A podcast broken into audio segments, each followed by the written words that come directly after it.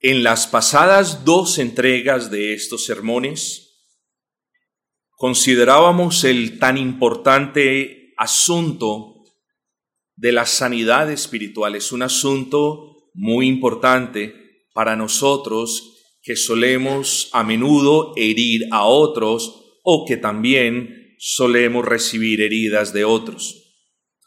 Para quienes no han escuchado ambos sermones, recomiendo que lo hagan, quizás quiera el Señor usarlo para beneficio de su alma. Mis amados, nada queremos más después de una sesión de extenuante ejercicio que descansar, ¿no es así? Nada anhelamos más después de una intensa jornada de trabajo que llegar a nuestras casas a reposar. Pero el reposo no solo es algo que deseamos, me atrevo a decir que más importante que eso, mis hermanos, el reposo es algo que nosotros necesitamos. Su cuerpo necesita reposar para que éste pueda funcionar tal y como el Señor lo diseñó. Eso es algo que nosotros conocemos. Recuerden, hermanos, que este sermón es el número 3 de esta serie titulada Asuntos Espirituales. Hoy, el título del sermón será Reposo Espiritual, parte 1 de 2. Les recuerdo, hemos tenido la sanidad espiritual, parte 1 y parte 2, y hoy tendremos reposo espiritual en su primera parte, Dios permitiendo en la próxima oportunidad tendremos la segunda y última parte de este asunto del reposo espiritual. Para meditar entonces, hermanos, vengamos a la palabra de nuestro buen y gran Señor en la mañana de hoy. Quiero que abran conmigo las Biblias, sus Biblias, en el Antiguo Testamento, libro de los Salmos, Salmo número 116, Salmo número 116, versículo número 7, 116, 7.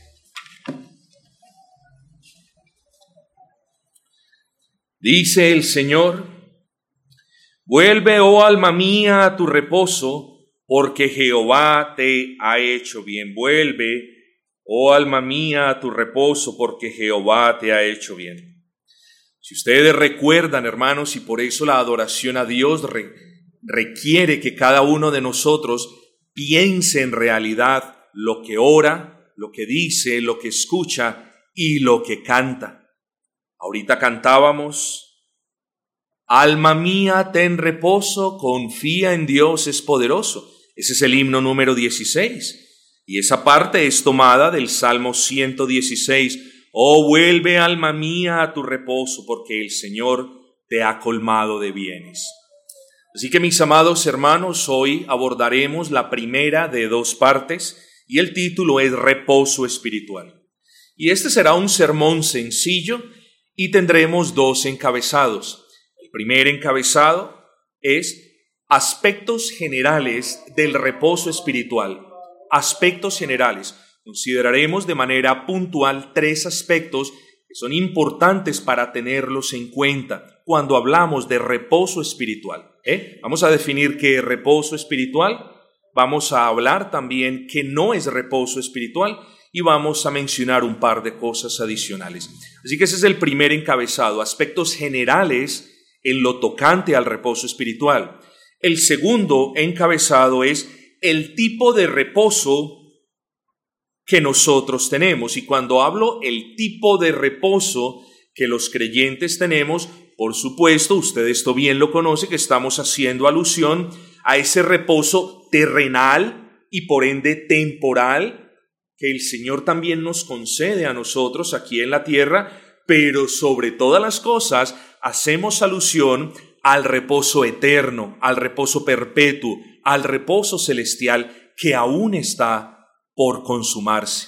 Así que esos dos serán nuestros grandes encabezados. Aspectos generales en su primer punto y en el segundo los tipos de reposo que son cuestiones importantes y que debemos tener en cuenta.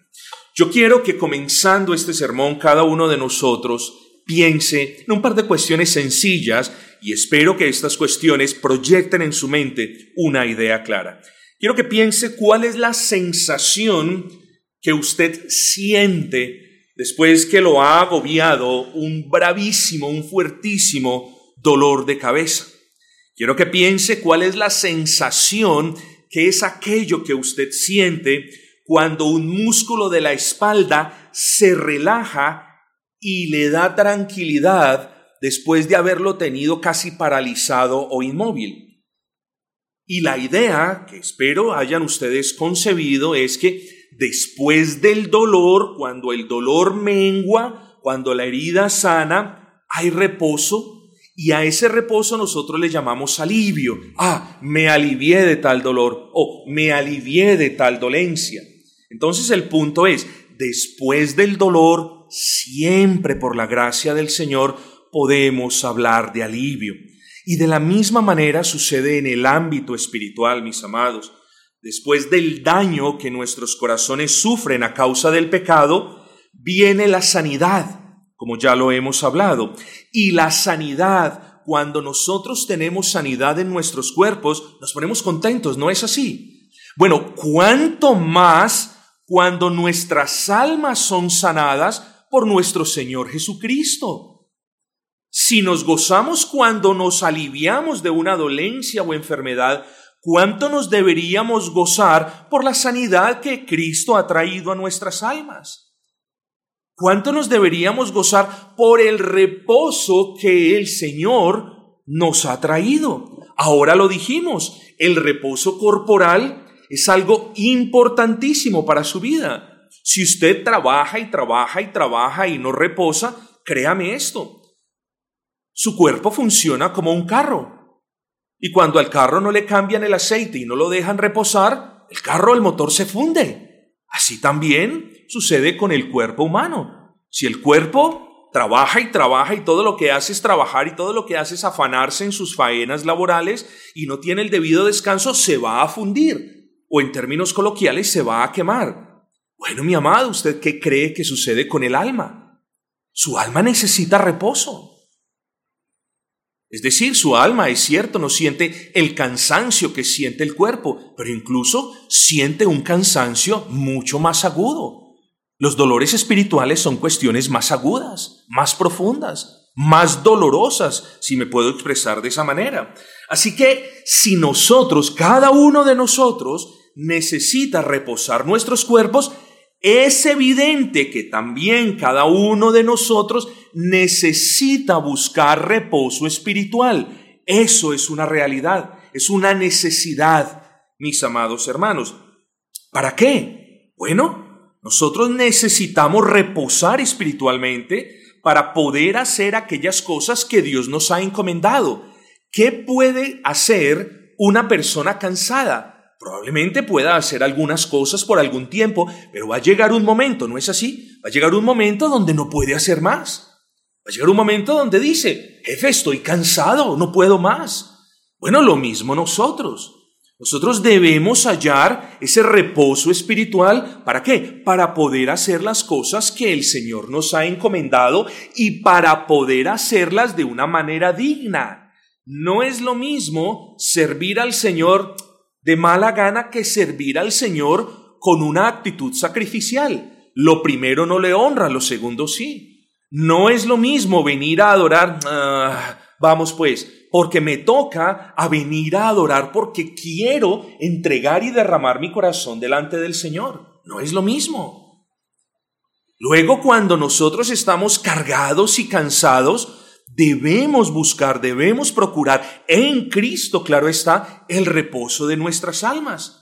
Porque si estamos cansados, no vamos a poder hacer las cosas que el Señor nos ha ordenado. Y esto no solamente en el ámbito de la iglesia, sino en el ámbito laboral y también en el ámbito familiar. Un alma cargada, un alma cansada, muy probablemente va a tomar un poquito de desdén por los devocionales privados. Un alma agobiada no le va a prestar tanta atención, por ejemplo, a dialogar con su esposa de asuntos espirituales. Es menester, mis amados, que tengamos en cuenta esto. Así que sin más dilación, sin más preámbulo, vengamos a considerar el primer encabezado. Espero, mis amados, que sea de bendición para ustedes. Quizás muchos de ustedes ya han escuchado el término reposo espiritual, pero quizás pocos lo han podido ver desde una perspectiva bíblica. Así que entreguemos nuestras mentes a la palabra del Señor que vamos a considerar en un momento. Cuando hablamos de, reposo de nuestras almas o de reposo espiritual, en realidad de lo que hablamos es de una bendición. No estamos hablando de nada más ni de nada menos, sino de una bendición. De una bendición, o con esto, y esto lo vamos a desmenuzar más adelante, cuando hablamos de reposo espiritual, hablamos de una bendición que solo Dios concede. El reposo corporal lo logramos nosotros, pero el reposo espiritual solo nos lo concede Dios. Así que eso es uno de los puntos que debemos tener en claro. Hablar de reposo espiritual no es hablar de un derecho, es hablar de una gracia, de una bendición. Cuando usted habla de reposo, a lo que debe hacer referencia es el resultado de la sanidad espiritual. Recuerde lo que dijimos ahora. Después del dolor ah, viene la tranquilidad, viene el alivio, viene el reposo. Bueno, después de la sanidad espiritual, a ese resultado de la gracia de Dios que produce paz y descanso en nuestros corazones, le llamamos reposo. Reposo es la obra de Dios en cada uno de nuestros corazones que trae sosiego al alma que le da paz al corazón. En ocasiones nos enredamos en una multitud de cosas y ¿qué sucede? Nos cargamos. No hay reposo. Estamos inquietos, estamos intranquilos. Estamos que no podemos prestarle atención ni a una cosa ni a la otra. Nos volvemos personas inconstantes. Entonces, mis amados hermanos, necesitamos entender que hablar de reposo es hablar de una bendición que solo Dios nos la puede conceder. Últimamente, cuando hablamos de reposo, hablamos de sosiego y de calma en nuestro interior. Así que de la misma manera en la que hace una semana argumentábamos que Dios es soberano en lo que respecta a las aflicciones de nuestras almas, así también decimos que Dios es soberano, prometiendo descanso y reposo para todos los que confían en Cristo. Vaya notando usted pues el desarrollo del sermón. Hablar de reposo espiritual es hablar de una bendición, de una gracia que solamente Dios nos concede. ¿A quién le concede? A aquellos que confían en Cristo. Es cierto que Dios trae un alivio general, muchos le llaman gracia común, Dios trae un alivio general a quienes no creen en Él y damos gracias al Señor, porque de no ser por esa gracia común, ninguno de nosotros quizás estuviera acá. El mundo ya nos hubiera consumido. Los malos hubieran manifestado su perversidad de la peor manera posible. Pero Dios restringe esa maldad y a eso los teólogos le llaman la gracia común, entre otras cuestiones. Así que mis amados hermanos, Dios tiene un, Dios provee, digámoslo así, una quietud, un sosiego muy general, un alivio muy general a las cuestiones que pasan para quienes no creen en Él. Pero uno muy superior y muy especial para todos aquellos que creen, que abrazan la vida, la obra, la muerte de Cristo, es decir, para aquellos que abrazan el Evangelio. Si usted ha creído el Evangelio, usted es una persona sumamente privilegiada. Usted no merece nada. Usted solamente merece el castigo de Dios. Y no lo estoy diciendo como frase de cajón, como cliché. Es una realidad. Usted es privilegiado. Privilegiado porque Dios pudo haber pasado de usted y no pasó. Privilegiado porque Dios lo pudo, eh, no lo pudo, no lo quiso haber mirado y bien estaba en su plena omnipotencia para, para haberlo hecho. Usted es privilegiado porque no siendo usted digno, Dios lo miró. Y Dios lo miró para darle reposo a su alma para siempre. Es algo que se nos olvida en ocasiones en ocasiones nos enfocamos en la salvación desde una perspectiva muy terrenal, muy mundana. Decimos, bueno Señor, tú, yo soy salvo y te doy gracias porque yo lo puedo en Cristo que me fortalece. Yo puedo hacer esta cosa aquí y puedo hacer aquella otra cosa allá. Pero se nos olvida que el propósito final de la redención es, la, es el perfeccionamiento de los salmos, de, de los santos, para poder disfrutar del Señor para siempre. Se nos olvida en ocasiones que más que un propósito inmediato, inmediato, tenemos que mirar es al propósito final de la redención. Nosotros hemos sido salvados para que vivamos con el Señor y disfrutemos de su presencia para siempre. Usted, si usted ha creído el Evangelio, ha sido salvado para que tenga descanso eterno.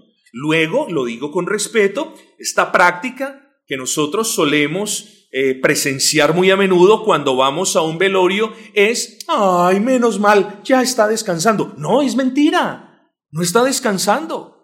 Si no ha creído en Cristo, no está descansando. No importa lo bella gente que fue, no importa lo buen padre que fue, no importa lo buen marido que fue, no importa lo buen hijo que fue. Si no ha creído en Cristo, no hay para él descanso eterno. Mas mira, oh privilegiado, cuán bendecido eres tú. Porque cuando tú partas de este mundo a la presencia del Señor, disfrutarás de manera plena y perfecta de lo que estamos hablando ahora, de ese descanso eterno que nosotros ahora apenas medio podemos probar un adelanto. No es que el Señor nos deje sin adelantos de ese descanso, pero la consumación de ese reposo pleno y perfecto solamente llegará en la glorificación. Entre tanto, tenemos que lidiar con otros asuntos, pero es bueno que usted comprenda que esta promesa en particular está dirigida a los hijos de Dios. Qué tristeza, no obstante, que muchas personas buscan la calma y el reposo espiritual en cuestiones como el yoga. ¿Usted cree eso? La meditación trascendental y en otras prácticas humanas. Eso quizás puede traer un paño de agua tibia a su cuerpo y algún tipo de descanso corporal profundo. Eso no está mal, y no estoy hablando de que el yoga esté bien, mucho cuidado con eso, pero buscar un tipo de relajación profunda en nuestras casas, con nuestra escritura, abrazando las promesas, está bien. Lo que no podemos confundir es que el reposo que necesitan nuestras almas proviene de cada una de las heridas de Cristo. Porque en la cruz del Calvario Cristo murió para que todos nosotros, los que hemos creído en Él, podamos disfrutar no de una, ni de dos, ni de tres, sino de todas las bendiciones que Él logró en la cruz. Luego, mis amados hermanos, el reposo es una promesa de Dios. El reposo es una promesa de Dios para con nuestras almas. Así que consideremos nuestro primer punto. Es ese. El reposo es una promesa. Noten lo que dice el texto que leímos hace un momento. Dice, vuelve alma mía a tu reposo porque el Señor te ha colmado de bienes. Si usted lee este texto y nada más que este texto y no conoce ningún otro texto de la escritura, usted puede decir, ah, no, yo puedo esforzarme y hallar reposo en mi alma Miren lo que dijo David. David le está hablando a su alma, oh alma mía, ten reposo. Luego yo de alguna manera lo puedo tener. Y no es así, hermanos. Es aquí donde debemos conocer la palabra del Señor. Y es que la palabra del Señor nos enseña de principio a fin que el reposo es una promesa. ¿Usted qué hace con las promesas? Usted las abraza, usted las arrebata. Con fe, claro está. Usted las promesas no las desprecia, porque Dios nos ha dejado promesas para que podamos vivir una vida que le honre. El cristiano que deja de lado las promesas, el cristiano que se rehúsa a abrazar las promesas, es un cristiano cuya vida no honra a Dios plenamente. Así que primer punto, el reposo espiritual es una promesa. Y eso lo enseña la escritura. Recuerden lo que dice la escritura en el Salmo 95, yo se los leo, ¿cierto? Recuerden que Dios prometió que algunos entrarían en su reposo y otros no. Vean lo privilegiado del pueblo de Dios. Vean lo privilegiado de aquellos que han creído en Cristo. Dios juró y lo que dice Dios es palabra final. No hay apelación. Dios juró que unos iban a entrar al reposo, es decir, Dios prometió por sí mismo que algunos entrarían en el reposo de la tierra prometida. Y lo cumplió, ¿no es así? Claro que sí. Pero el Señor promete en Isaías que su pueblo se recrearía en gran reposo. Y los que anotan, escudriñen Isaías 32, 18, mis amados. Antes de pasar al Jordán, volvemos a ver el punto. El reposo espiritual es una promesa de Dios. Antes de pasar al Jordán, Jehová promete reposo a su pueblo, dice Deuteronomio 12:10.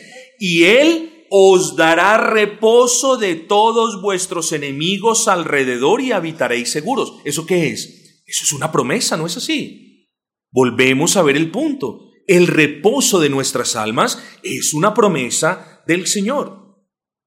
Josué 1.15, amados, en Josué podemos ver claramente que el Señor promete reposo y que el Señor cuando promete, ¿qué hace? Cumple. ¿Por qué? Porque está escrito, Dios no es hombre para que mienta o hijo de hombre para que se arrepienta. Luego, si el Señor nuestro Dios le promete a su pueblo reposo, Él lo cumple. Miren lo que dice Josué. En Josué 1.15, el texto nos enseña que, dice Josué, hasta que el Señor dé reposo a vuestros hermanos y a todos vosotros. Noten cómo es escrito este texto. Hasta que el Señor os dé reposo. Es decir, ahora no lo tienen, pero Josué en el, en el versículo 15 del capítulo 1 está diciendo, hasta que Él cumpla su promesa. Es decir, cuando Él cumpla su promesa. Mis amados hermanos, Pasan los años y encontramos en Josué capítulo 22, versículo 4, que el Señor ha cumplido fidedignamente su promesa. Ahora pues que Jehová vuestro Dios ha dado reposo a vuestros hermanos. Josué 1.15 nos dice, cuando el Señor dé reposo a vuestros hermanos, y en Josué 22.4 ya encontramos el testimonio de que el Señor ha cumplido la promesa de dar reposo. Mis amados hermanos, el Señor ha prometido dar reposo a su pueblo y el Señor ha cumplido esa promesa. Y nosotros tenemos que ver el cumplimiento de esa promesa en la persona de Cristo, porque en Cristo todo aquel que cree en Él reposa. Y vamos a ver de qué reposamos más adelante. Mis amados hermanos, pero hay mejores noticias. Por favor, a nosotros nos gusta que nos hablen del pecado. Nos gusta que nos redargullan del pecado. Yo sé, a todos nos gusta. Nos gusta que nos confronten. Yo sé, a todos nos gusta. Pero mis amados hermanos, no perdamos de vista sermones como esto donde hablamos de promesas fundamentales para nuestras almas. No perdamos de vista el alimento que Dios trae para la mesa nuestra porque simplemente todavía no lo tenemos. En ocasiones el creyente es impaciente. Queremos las bendiciones aquí y ahora. Queremos las bendiciones para este mundo. Cuando el pastor habla de las bendiciones venideras, cuando el pastor habla del gozo venideros, eso no nos interesa tanto. No, hermanos. Si son las cosas venideras y celestiales las que hoy nos pueden dar el confort que nuestro corazón necesita. Porque son esas cosas las que son de aliento y de bálsamo para nuestros corazones cuando en el aquí y en el ahora no hayamos reposo, hermanos. Hermanos, necesitamos ejercitar la fe. Y la fe no es, Señor, quiero tener ya reposo de esta situación. La fe es, Señor, ayuda a que en medio de esta situación yo no pierda de vista el reposo pleno y perfecto que me has prometido. Así que, hermanos, demos gracias al Señor por el reposo que ahora tenemos en Cristo pero demos gracias al Señor por aquel reposo perfecto que tendremos, claro, en Cristo, cuando pasemos el río de la muerte, cuando pasemos de esta orilla de la vida a la otra. Hermanos, que nuestros pensamientos no se enfoquen en el aquí y en el ahora, porque hay un reposo más elevado, más sublime y más grande que un reposo temporal aquí en la tierra. Así que lo anterior es de gran importancia tanto para las personas que no son cristianas como para quienes lo somos por la gracia del Señor. Y digo que esto que hemos mencionado es importante aún para las personas que no son cristianas, porque es importante que usted entienda, si usted no ha abrazado a Cristo, si usted no, no ha creído en Cristo como su Dios, su Señor, su Rey, su Salvador, es importante que usted comprenda que no va a tener reposo. Oiga bien esto. Haga lo que haga, Diga lo que diga, no importa cómo lo hace, ni cuán bueno lo hace, ni por qué lo hace, no importa cuán generoso sea, no importa cuán caritativo sea, no importa cuánto bien usted le haga al vecino, no importa cuántos ancianatos usted visite, no importa lo que usted ofrende, nada de lo que el incrédulo hace le va a hacer ganar reposo. Y ese es un paradigma católico romano, de nuevo me, expreso, con respeto en, toda la, forma posible, es un paradigma católico romano de que el reposo, las bendiciones y las promesas de Dios se ganan en parte por lo que usted hace. No, el cristianismo de la Biblia lo deja en claro. El reposo es una promesa, es una bendición que se recibe por la gracia de Dios y nada de lo que el hombre haga le hace merecedor del reposo. Usted lo entiende, ¿cierto? Bueno, esta es una palabra de ánimo para quienes no han confiado en Cristo. Su cuerpo se puede sentir cómodo, pero su alma está angustiada porque Dios lo ha creado usted con la capacidad llamada conciencia, con la facultad del alma, para que usted vea y escuche de que no está en paz con Dios, de que hay pecados que Dios no le ha perdonado, de que usted no ha venido arrepentido a los pies de Cristo, de que usted no ha abrazado a Cristo como su Dios y Señor, de que usted todavía tiene idolatría. Oh, persona que no ha creído en Cristo, yo lo llamo hoy a que mire si puede ver sus pecados y si los puede ver, los traiga a los pies de Cristo y allí en Cristo conocerá el verdadero reposo de su alma. No fuera de Cristo, sino en Cristo. Así que es útil saber que usted recuerde que no hay reposo para nadie que no haya confiado en Cristo. Pero para quienes son creyentes, hombre, es de utilidad ser recordados que el reposo de sus almas, y hablo tanto del reposo terrenal como del reposo celestial, son promesas de Dios. Ojo con esto, estamos hablando de promesas, cosas que Dios va a cumplir. Dios lo que promete lo cumple, ya lo hemos dicho. Es de utilidad para usted, querido hermano cristiano, saber que el reposo espiritual es una promesa. Eso le recuerda que la promesa está allí. Está allí para que usted la arrebate. Está allí para que usted la haga suya. Cuando Dios promete algo a su pueblo, hay unas promesas de índole pasivo en el que el pueblo del Señor espera. Hay otras promesas y hay que arrebatarlas, mis amados hermanos. No es, no es factible, no es lógico que usted diga, oh Señor, cuánto anhelo el reposo de mi alma, cuánto anhelo el descanso y el sosiego de mi corazón, pero yo no creo que tú me puedas dar reposo. Ay, en ocasiones caemos en esos pozos profundos y son pozos oscuros y duros y tristes, mis amados hermanos. Los dice alguien que ha estado allí, mis amados, ¿qué creen ustedes? Oh, que el Señor quiera recordarnos que estas promesas están allí para que las arrebatemos. Pero también es útil, mi amado hermano, porque porque estamos en este mundo, hermanos, y este es un mundo caído. Este es un mundo bajo la maldición de Dios. Nosotros a veces se nos olvida eso. El reposo espiritual es una, es una promesa porque en un mundo bajo la maldición de Dios, en un mundo lleno de tragedias, de ataques, de persecuciones y de tribulaciones, ¿qué puede traer reposo a nuestras almas sino las promesas del Señor? Bueno, por favor, atesórelas en su corazón. Estas cosas son bastante útiles.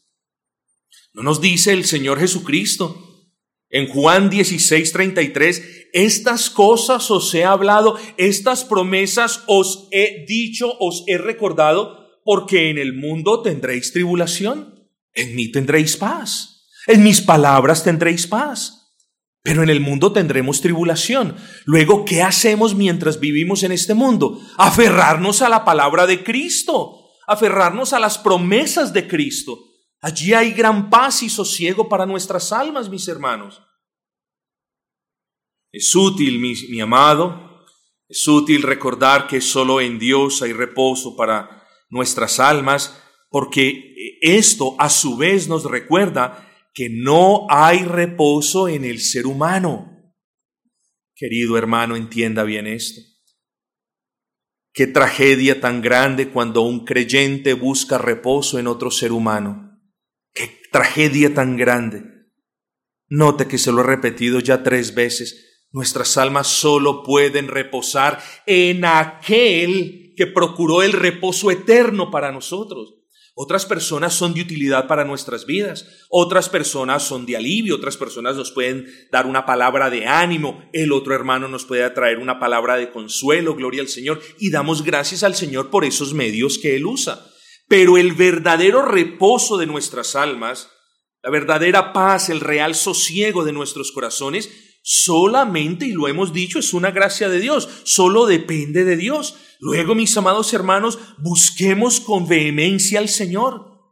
Vengamos delante del Señor en estas semanas, se los aconsejo. Y digámosle, Señor, he sabido ya los asuntos concernientes a la sanidad espiritual. Ahora, Señor, trae reposo a mi alma. Señor, mira que estoy cargado con la situación familiar por la que paso. Mira, Señor, que estoy cargado por la situación laboral que atravieso. Traigamos las cargas delante del Señor, hermanos. Mis amados hermanos, no tenemos en la escritura una de las mayores y más grandes promesas de todas. ¿No nos dice el Señor mismo en Mateo capítulo 11, versículo 28 y 29, venid a mí todos los que estáis trabajados y cargados y yo os haré descansar? Eso nos dice el Señor. Y miren lo que nos dice a continuación. Tomad mi yugo sobre vosotros y aprended de mí que soy manso y humilde de corazón. ¿Y cuál es la promesa? Y hallaremos descanso y reposo para nuestras almas. Hermanos, es una promesa de Cristo. Ya lo hemos dicho. En ocasiones, mis amados hermanos, nosotros estamos inquietos, nosotros no tenemos sosiego, hay un desasosiego en nuestras almas y a causa de qué es? De nuestra incredulidad, de nuestra poca fe en las promesas del Señor. Lo he dicho una y lo repetiré hasta el día que, que me muera. Nosotros los calvinistas somos buenos en hablar, buenos en hablar de doctrina, buenos en hablar de teología sistemática, hábiles teólogos, pero para reclamar las promesas debería darnos vergüenza. Nos hace falta fe, mis amados hermanos. Debemos trabajar más en esa fe, en esa fe que nos mueve, que nos convence de que el reposo no está en un hombre, no está en una terapia, no está en el yoga, no está en ningún mantra, sino en Cristo. Y que el reposo es una promesa que al Señor le complace darnos. Oh, mis amados hermanos, cuán miserables somos si no hacemos mano de estas benditas promesas. Pero el segundo punto que debemos señalar, recuerden que estamos en el primer encabezado hablando de aspectos generales. Entonces, primer punto, el reposo espiritual es una promesa de Dios. Quiero hablar brevísimamente, el tiempo pasa, acerca del segundo aspecto que podemos señalar en estas consideraciones. Y el segundo aspecto es más con un tono de advertencia, amados. ¿Por qué? Porque a menudo solemos equiparar o igualar el descanso corporal con el descanso espiritual. Y lo que sucede cuando pensamos en el reposo del, del alma en términos del reposo corporal es que lo, lo malinterpretamos porque reposo espiritual, escúcheme este, que este es el punto, reposo espiritual no significa quietud espiritual. Reposo espiritual no significa quietud espiritual o congelamiento espiritual o adormecimiento espiritual. Ay, qué reposado, qué reposado estoy, pastor. ¿Y por qué, hermano? No, pastor, porque llevo seis semanas sin congregarme, llevo ocho semanas sin orar y ya voy a cumplir casi cuatro meses sin servir al Señor. Mi alma está descansando. Esta es una persona inmóvil, quieta. me excusan la expresión, inválida espiritualmente. Así que hablar de reposo no es hablar de quietud espiritual. El reposo espiritual no viene de la inactividad espiritual. De hecho, mis amados hermanos, oigan bien, el texto, la promesa de Cristo en Mateo capítulo 11, versículo 29, nos enseña que aquellas almas que reposan en la gracia de Cristo son quienes, quienes toman el yugo del servicio y de la obediencia. Esos son los que reposamos. Qué paradoja, ¿cierto, hermanos? Qué paradoja que reposamos obedeciendo al Señor. Qué hermoso que el Señor hoy nos recuerde que nosotros los creyentes hallamos gran reposo a nuestras almas cuando obedecemos al Señor, cuando servimos al Señor. Qué hermoso es eso. Punto número uno del aspecto general, el reposo es una promesa solo que Dios da y solo para quienes creen en el Hijo de Dios. Punto número dos, hablar de reposo espiritual no es hablar de quietud espiritual. Y punto número tres, mis amados, presten atención a este. En ocasiones es difícil encontrar reposo. ¿O quién me ha dicho que siempre, siempre que necesita reposo le ha sido fácil encontrarlo? Ninguno, ¿cierto? Porque en ocasiones es difícil encontrar reposo y sosiego para nuestras almas. ¿A qué se debe esto? Mis amados, yo propongo, sugiero, que en primer lugar esto se debe a la poca cantidad de fe diaria que tenemos Note usted que no estoy hablando de fe salvadora. La fe salvadora usted la ejerció una y solo una vez y por la gracia del Señor usted ya la ejerció, la ejerce todos los días de su vida. Pero la fe diaria es la fe con la que nosotros vivimos para el Señor. Esa es la fe diaria. Cuando los medios de gracia decrecen, es decir, cuando la lectura de la palabra merma, cuando usted le roba por estar jugando o por estar viendo televisión tiempo a la lectura de la escritura, a la meditación de la palabra, usted va a ver unas consecuencias. Y la consecuencia o una de las consecuencias inmediatas es que su fe diaria va a mermar. Luego, cuando nuestra fe merma, ¿con qué fuerzas vamos a arrebatar las promesas? Espero que usted haya entendido el punto. Si nosotros no estamos haciendo un buen aprovechamiento de los medios de gracia, nuestra fe no va a estar tan fuerte y luego en el momento en el que necesite reposo para mi alma, no voy a tener lo que se necesita para abrazar la promesa. Pero a menudo también es difícil encontrar reposo por la multitud de sus afanes, mi amado. Usted es una persona muy afanada.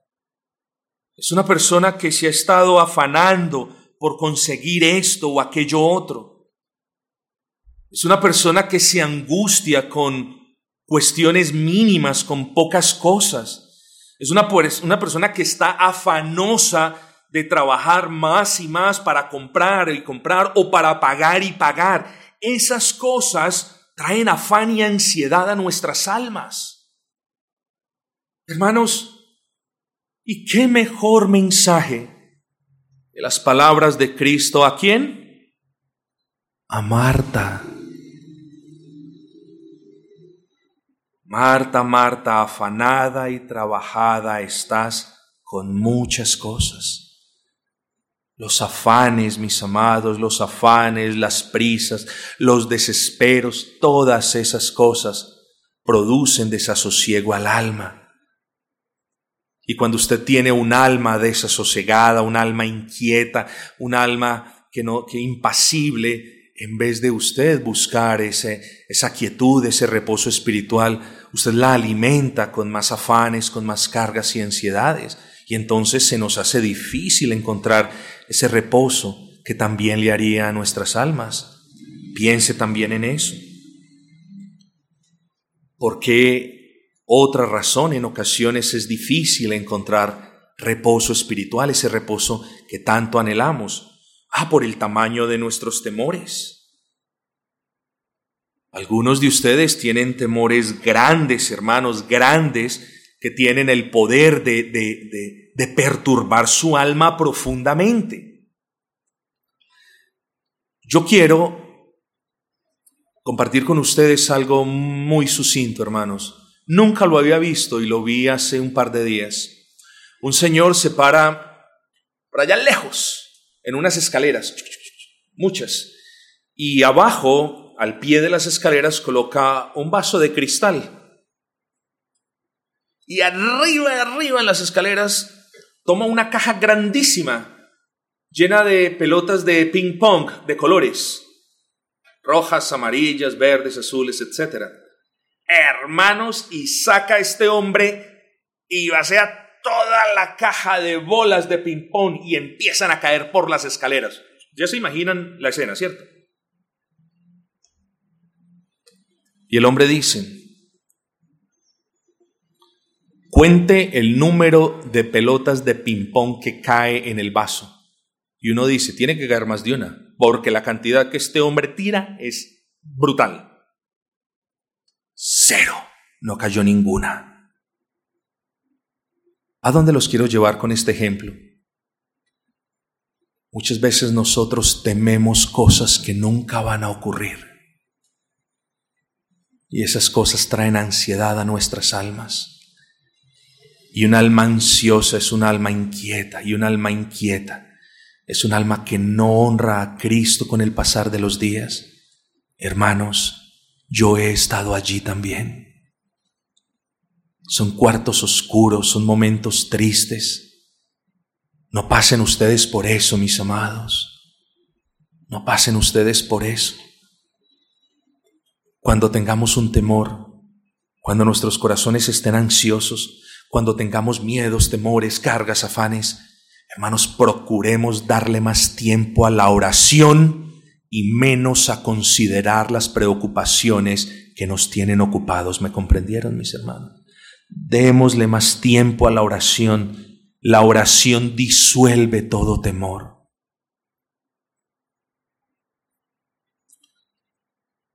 Hemos dicho tres cosas entonces hasta este momento dentro del primer encabezado. Eran aspectos generales del reposo espiritual. Hemos dicho, uno, que el reposo espiritual es una promesa. Dos, que el reposo espiritual no es una quietud espiritual. Por el contrario, el reposo espiritual proyecta la idea de alguien que reposa en Cristo y que puede llevar el yugo de la obediencia a Cristo de manera gozosa. Y tres, que en ocasiones es difícil reposar en nuestras almas, pero ya hemos visto algunos de los problemas y también considerado algunas de las soluciones bíblicas y divinas. Movámonos, queridos hermanos, el tiempo se agota, al segundo encabezado, el tipo de reposo.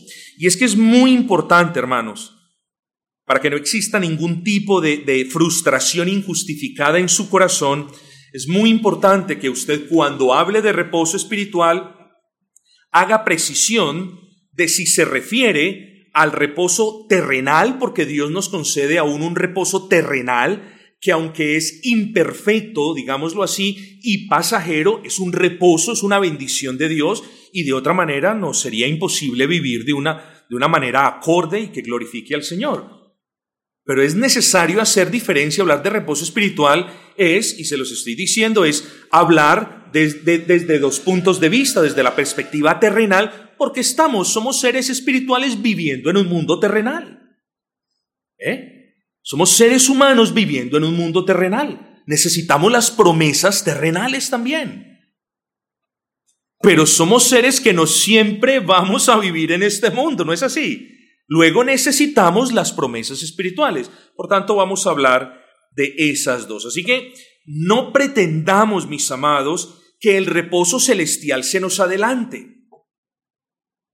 Nosotros ya ya tendremos tiempo para disfrutarlo en su plenitud, pero es necesario tener en cuenta algunas cuestiones, hermanos. Debemos comprender el alcance del reposo terrenal, es decir, tenemos un reposo que disfrutamos aquí en la tierra, y tendremos un reposo que disfrutaremos en los cielos.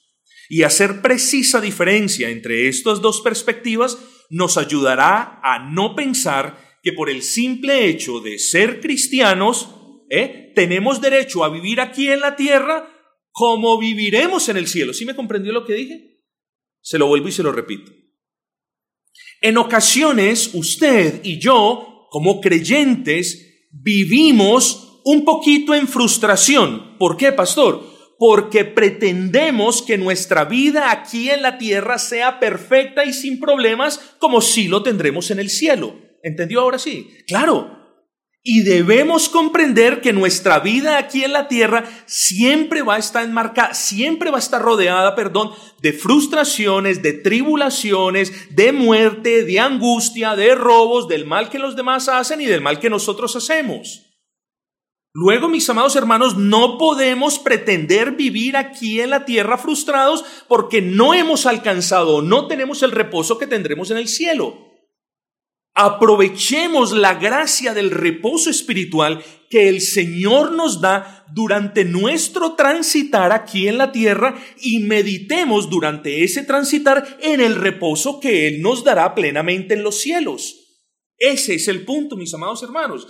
Así que en pocas palabras, aquí en la tierra tenemos reposo de muchas cosas y de muchas aflicciones. Y sería una gran necedad usted estaría causando aflicción a su alma si usted no conoce estas cuestiones. Porque Dios no nos dice, bueno, ustedes están en la tierra, aquí los espero, nos vemos. Aquí, aquí van a tener reposo pleno, pero ustedes allá, pues no puedo hacer nada. No, nuestro buen Dios sabe que somos hechos de carne. Nuestro buen Dios conoce nuestras debilidades, nuestras torpezas, nuestra falta de fe, nuestras tribulaciones. Luego Él nos ha concedido para ese peregrinaje temporal aquí en la tierra unas bendiciones, un reposo muy particular. ¿Reposo de qué? Hermanos, en Cristo los creyentes tenemos reposo para nuestras almas. ¿Eh? No es un reposo consumado o perfecto, pero estamos entrando, ya lo tenemos, pero estamos entrando, estamos a medida que avanzamos en el reino, estamos tomando más y más posesión de ese reposo, pero nunca lo podremos saborear hasta que lleguemos allá. Entonces, tenemos reposo, Dios nos ha dado reposo, estamos avanzando, hermanos, y debemos reposar más y más, pero el reposo pleno y perfecto no está a este lado de la eternidad está en el rey, en el cielo. Tenemos reposo, hermanos, del agotamiento que nos vino tratando de agradar a Dios por medio de las obras. Ah, mis amados hermanos, ¿cuántos entre ustedes trataron de agradar a Dios cuando no eran convertidos? Bueno, Dios concedió un reposo total y pleno. Las personas hacen, las personas dejan de hacer, las personas dicen, se arrodillan, cantan, pagan promesas, cualquier cantidad de cosas, personas tratando de tener paz en sus corazones por medio de las obras. Dios nos dio reposo de eso y debemos dar gracias a Él. Aquí, a este lado de la eternidad, tenemos reposo del dominio del pecado. Mis amados, no estoy diciendo que el pecado no nos aflija, no estoy diciendo que el pecado no nos moleste. De lo que sí tenemos reposo es del dominio que el pecado ejerció sobre nosotros antes de venir a Cristo. Cristo nos ha dado reposo del dominio del pecado. Porque nacimos, crecimos y vivimos con un pecado dominante mas cuando por la gracia del Señor vinimos a Cristo, ya no hablamos de pecado dominante en el cristiano, sino de pecado remanente. Así que Dios nos ha concedido reposo del dominio del pecado. Dios ha concedido reposo de los vicios y de las prácticas esclavizantes, hermanos. Tenemos reposo. Dios nos ha concedido reposo de la esclavitud de las tradiciones. Y el reposo a causa de estas cosas no es algo de poca monta. Hablamos del reposo terrenal como una gran bendición de la que podemos disfrutar mientras transitamos este peregrinaje. No, pastor, es que usted no conoce mi situación. Yo estoy atribulado y cansado y cargado y no puedo más. Bueno, ¿usted qué prefiere? ¿El reposo que ahora tiene o que Dios no le hubiera dado reposo. Ay, sí, porque cuando tenemos el vaso a medio llenar nos quejamos de lo que falta, pero cuando lo tenemos vacío entonces lloramos y pataleamos. Mis amados hermanos, demos gracias al Señor por el reposo que Él nos concede a este lado de la eternidad. Anhelemos, claro está, el reposo celestial que tendremos al otro, pero demos gracias y procuremos y anhelemos más y más reposo a este lado de la eternidad.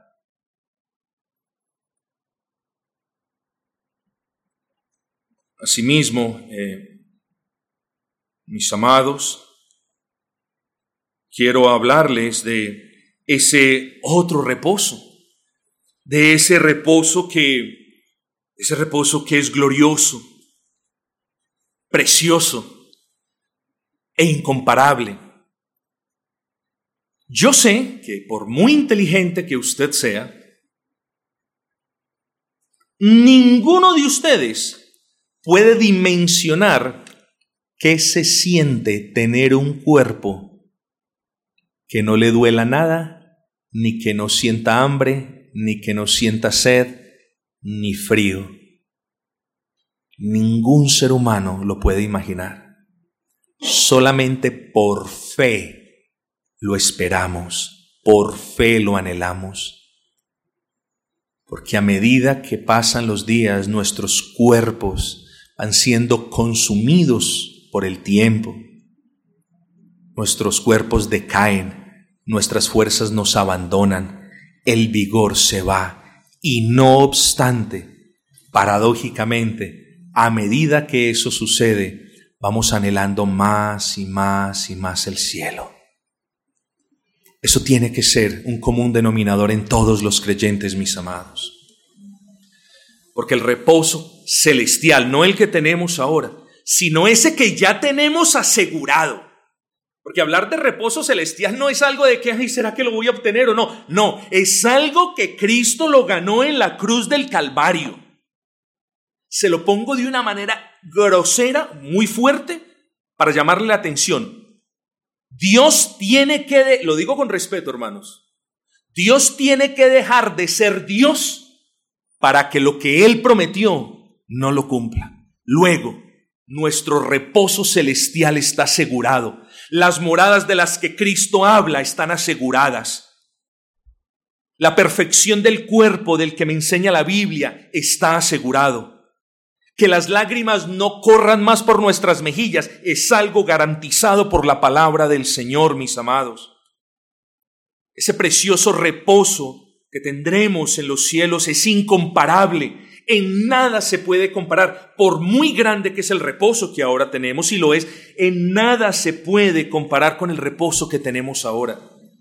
Miren de lo que nos perdemos al no dedicar tiempo meditando en las cosas que siendo nuestras no las valoramos, hermanos. Ahora, el reposo que ahora tenemos, en cierta manera, es temporal. Pero el reposo de los cielos es perfecto, es perpetuo. Hermanos, es un reposo que no va a tener fin. Mediten eso. Muchos de nosotros tenemos enfermedades que nos aquejan, enfermedades y dolencias que nos han acompañado no por semanas, sino por años. Y pasaremos miles de millones de millones de millones de millones de millones de años toda la eternidad sin un dolor, sin tener sed, sin tener hambre, sin decir un ay o sin una lágrima que es sinónimo de dolencia. Nada de eso sucederá de nuevo, mis amados. Tendremos un reposo de nuestras luchas. Oh, hermanos, el, sol, el creyente es un soldado. Ya no lucharemos más. Seguiremos siendo, sí, parte del ejército de Cristo del Dios de las huestes, sí, pero no lucharemos más. Ya no tendremos pecado contra el que lucha. Oye, para mí ese es el mayor deleite. Ya no tendré pecado que mortificar. Ya reposaré, eso sí, de toda la lucha y la mortificación que tuve que haber dado mientras tenía vida. ¿Sí me entendió eso? Nosotros nos tenemos que cansar ahora de mortificar al pecado, porque llegará un día donde reposaremos eternamente de todas esas batallas, mis amados. Mis hermanos queridos, reposaremos de esas luchas que habrán terminado para siempre. Oh, mis amados, ¿quién esta semana estuvo afligido? Más de uno quizás. Cuando tengamos el reposo perfecto de nuestras almas, no habrán más aflicciones. Ya no tendremos las aflicciones de aquellos que nos persiguieron hasta el final. Ya no sufriremos las aflicciones de aquellos que procuraron nuestro mal hasta el último momento. Ya no. Hermanos, cuando tengamos reposo en nuestras almas, nos gozaremos los unos con los otros sin prejuicio. ¿Será que este me va a robar? este será que, este será que, es lo que quiere este, e, este será que me va a proponer algo. No, hermanos, nos gozaremos perfecta y plenamente en comunión perfecta, inmarcesible, porque ya no tendremos, hermanos, más prejuicios en contra de los otros, mis amados. Tendremos reposo de eso, tendremos reposo de nuestros temores, ya no temeremos si el volcán va a explotar, ya no temeremos, aunque ese reposo lo deberíamos tener aquí. Pero ya no temeremos de, de, ¿será que va a pasar esta tragedia? ¿Qué le va a pasar a mi hijo? No tendremos más temor. Ahora tenemos temores. Temor como padre. Ay, Señor, por favor no te lleves a mi hijo antes de conozca a Cristo. Señor, no te lleves a mi muchacha antes de que ellas venga a tus pies. Siempre estamos pensando en esas cosas. En los cielos no tendremos más eso. Hermanos, en los cielos no temeremos al hombre. Aquí siempre el temor del hombre nos está acechando. En los cielos no lo temeremos. Pero sobre todo, en el cielo, cuando tengamos reposo a nuestras almas, ese reposo pleno y perfecto, perpetuo y dulce que tendremos, allí, hermanos, no temeremos más la muerte. No le temeremos más. Reposaremos de todas las enfermedades, de la multitud de dolores, Hermanos, tendremos reposo por fin, Señor, de los ataques del enemigo. No lo veremos más, no lo tendremos más, no pensaremos en él. Hermanos, tendremos reposo de estas cosas. Tendremos reposo de la carga del pecado. Nuestras almas reposarán para siempre, hermanos. Pero sobre todas las cosas, todo aquel que ha creído en Cristo, tendrá el verdadero reposo espiritual cuando esté delante de aquel que llevó en la cruz nuestros pecados para poder disfrutar de él para siempre. Ahí tendremos el reposo pleno, mis amados hermanos, cuando estemos cara a cara con nuestro bendito Cristo. Quiera el Señor, estimados hermanos, que este mensaje haya sido de alguna utilidad para su corazón.